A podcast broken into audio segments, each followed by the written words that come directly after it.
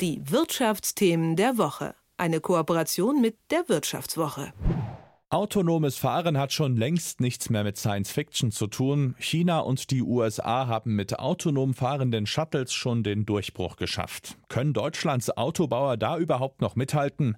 Darüber spreche ich mit Martin Seiwert von der Wirtschaftswoche. Schönen guten Morgen. Guten Morgen, Axel. China und die USA verfolgen recht unterschiedliche Ansätze, was die Erprobung des Ganzen angeht. Kannst du das mal ausführen? Ja, äh, China äh, hat in letzter Zeit äh, richtig losgelegt beim autonomen Fahren, hat viel, viel mehr Kilometer abgespult ähm, mhm. mit autonomen Fahrzeugen, also wirklich autonomen Fahrzeugen. Man nennt sie dann auch Robotaxis. Das sind also dann Taxis, die wirklich eigenständig äh, durch die Innenstädte fahren und Leute befördern. Ähm, und die haben das unter anderem geschafft, weil sie einen anderen, bisschen anderen äh, technischen Angang haben. Mhm. Sie, ähm, sie rüsten auch die Städte speziell für diese Fahrzeuge aus. Das heißt, Sie bauen Kameras und Sensoren und Dinge, die mit den Autos kommunizieren, in die städtische Infrastruktur schon ein und dadurch können die Autos dann etwas leichter durch den Verkehr navigieren, haben es also nicht ganz so schwer wie in den USA, wo man das überhaupt nicht macht. Also in den USA, zum Beispiel in San Francisco, schickt man wirklich diese, diese autonomen Autos äh, mitten rein äh, ins Getümmel und der Straßenverkehr, gerade in San Francisco zum Beispiel, ist auch echt kompliziert. Die Stadt ist teilweise hügelig, ähm, es, es, es wird teilweise auch sehr chaotisch gefahren. Und das ist nicht leicht für die Autos zu bewältigen. Da haben die Autos in China äh, wahrscheinlich manchmal etwas leichter durch diese zusätzliche Technik. Mhm. Und fahren die Autos wirklich alle schon ganz allein, wie wir uns das vorstellen? Ich habe mal noch so in so Übergangsphasen etwas von Begleitpersonal äh, gehört. Sitzt da denn wirklich gar keiner mehr drin? Ja, also man hat ähm, Autos äh, zunächst mal mit diesen Begleitpersonen äh, dann in diese, in diese Projekte reingeschickt, in diese Art Tests, die das am Anfang ja noch waren weil man natürlich nicht genau wusste, was passiert und weil man sicher sein wollte, dass man im Notfall auch noch irgendwie eingreifen kann.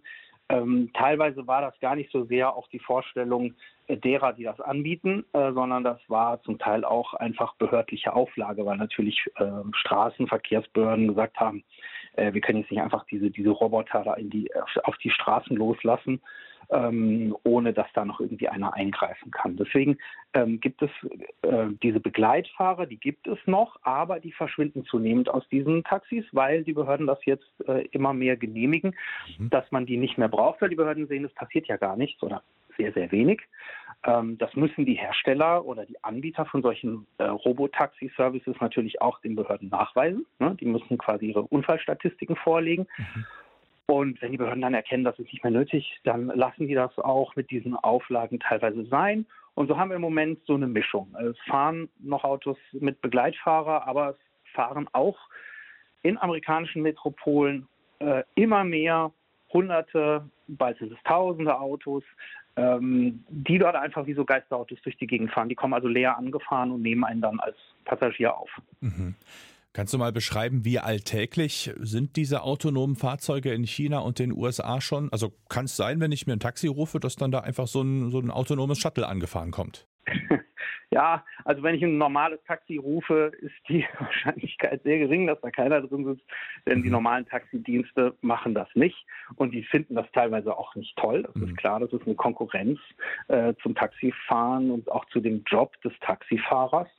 Ähm, das heißt, die Taxifahrer finden das zum Teil nicht lustig, auch nicht äh, sozusagen die etwas modernere Form des Taxis, diese ganzen Ubers dieser Welt, also diese etwas neueren Fahrdienste, die man übers Internet ruft. Ähm, das ist also eher die Gefahr ist gering, dass da plötzlich irgendwie ein, ein fahrerloses Auto kommt. Das muss man schon noch speziell jetzt wollen. Mhm. Und äh, in den USA zum Beispiel läuft das so, ähm, dass man sich, dass man sich auf irgendeine Liste setzen lassen muss, um irgendwann dann mal so einen Code zu bekommen, um wirklich mit so einem Taxi fahren zu dürfen. Denn das ist unglaublich äh, begehrt auch, ja, mhm. gerade in, in dieser Technologieregion Silicon Valley. Die Leute wollen das alle mal ausprobieren. Ähm, wie alltäglich ist das? Ja, man sieht sie überall. Ähm, sie fahren rum. Jeder hat die mittlerweile schon mal gesehen. Viele haben sich vielleicht auch schon mal geärgert, weil die Autos halt sehr vorschriftsgemäß fahren. Mhm. Ja, also während der Mensch dann schon mal ein bisschen schneller fährt oder ein bisschen zackig an einem Hindernis vorbeifährt, macht das so ein autonomes Auto etwas vorschriftsgemäßer und manchmal auch etwas zögerlicher. Das nervt dann die Leute mal ein bisschen. Also so, die fallen schon auf im Straßenverkehr. Die Leute kennen die und sehr, sehr viele haben sie schon benutzt. Also wir reden mittlerweile von Millionen äh, solcher Robotaxi-Fahrten ähm, in den USA, äh, vor allem aber auch in China, wo das eben in der letzten Zeit massiv angekurbelt wurde. Mhm. Und wer baut denn diese Fahrzeuge schon so technisch ausgereift? Interessant ist, dass das nicht die Autokonzerne sind, äh, in der Regel. Manchmal sind sie beteiligt an diesen Sachen. Ähm, nehmen wir mal äh, den Anbieter Cruise zum Beispiel in den USA. Das ist eine Tochter von General Motors. Ähm, das ist ein Autobauer, der es mit so einer autonomen Tochter richtig weit gebracht hat. Ford zum Beispiel hat das auch versucht mit Argo AI, hat das aber jetzt weitestgehend irgendwie aufgelöst, diesen Bereich. Ähm, also manche kommen da gut durch, sind sehr erfolgreich. Cruise ist ganz weit vorne. Andere Versuche von klassischen Autobauern eher nicht. Cruise ist ja wirklich ein, ein, eine Ausnahme. Die anderen eigentlich in diesem Feld sind eher so Technologiekonzerne. Also es fällt auf, dass in China Baidu ganz vorne ist mit großem Abstand. Das ist sozusagen der chinesische Google. Und wenn man jetzt auf, äh, in den USA guckt, ist es dort quasi das Pendant, nämlich der Google-Konzern, der äh, eine Tochter hat, die heißt Waymo und die ist auch ganz weit vorne. Das heißt, die, die eigentlich mit Internet und Technologie und auch KI sehr, sehr gut sind, die sind in dem Feld gut, die klassischen Autobauer eher nicht so. Mhm. So, jetzt die große Frage, wie sieht es denn in Deutschland aus? Also ich habe noch kein autonom fahrendes Fahrzeug gesehen. Hat man da den Anschluss verpasst? Also ein fahrerloses Fahrzeug, glaube ich, das kann man ausschließen, äh, dass man das äh, in Deutschland äh, irgendwo sehen wird. Wenn sitzt da auf jeden Fall noch ein Sicherheitsfahrer drin bei diesen Tests, die es vereinzelt mal gibt. Mhm. Es gibt auch vereinzelt so kleine Shuttle-Services. Ich habe mir selbst einen angeschaut im Raum Frankfurt. Ähm, da fährt dann so ein kleines Bus-Shuttle durch ein Wohngebiet und da kann man dann mitfahren. Da ist aber auch ein Sicherheitsfahrer noch drin. Und das ist äh, natürlich ganz was anderes als in den USA oder in China. Dieses Shuttle fährt 15 km/h schnell, mhm. äh, ist also quasi oft auch wirklich sowas wie ein Verkehrshindernis, ne? steht dann irgendwo rum, die Autos kommen nicht dran vorbei.